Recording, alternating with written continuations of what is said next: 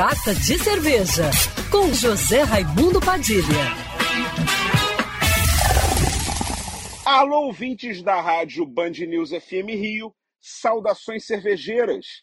Bem-vindos ao Carta de Cerveja de hoje. O mercado brasileiro de cervejas está dando mostras de contínuo fortalecimento, mesmo em um ano que ainda amarga as perdas do setor trazidas pela pandemia. É que o concurso brasileiro de cervejas, que acontece todos os anos na cidade de Blumenau, em Santa Catarina, e é a terceira maior competição de cervejas do mundo, chega à sua décima edição com uma conquista fenomenal. Esse ano, o concurso contará com 3.635 rótulos de cervejas inscritos, de 587 cervejarias de todo o país. É um crescimento de 15% a mais em rótulos e 26% a mais em cervejarias participantes, em relação à edição do ano passado um recorde histórico no número de amostras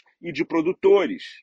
Todas essas cervejas serão analisadas entre os dias 5 e 7 de março por um verdadeiro exército de jurados vindos de várias partes do Brasil e de todo o mundo. Esse aumento, que chega esse ano a um patamar jamais visto na trajetória do concurso, demonstra que a cada ano a competição vem se consolidando no cenário internacional, mesmo sendo um concurso apenas restrito a cervejas produzidas aqui no Brasil. E mostra que a indústria cervejeira nacional está apostando na retomada econômica do segmento e que prevê forte aquecimento ainda para esse ano. O concurso brasileiro de cerveja acontece em paralelo ao Festival Brasileiro da Cerveja e à Feira Brasileira da Cerveja. Saudações cervejeiras e para me seguir no Instagram, você já sabe, arroba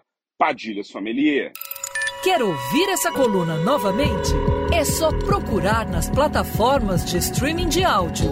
Conheça mais dos podcasts da Band News FM Rio.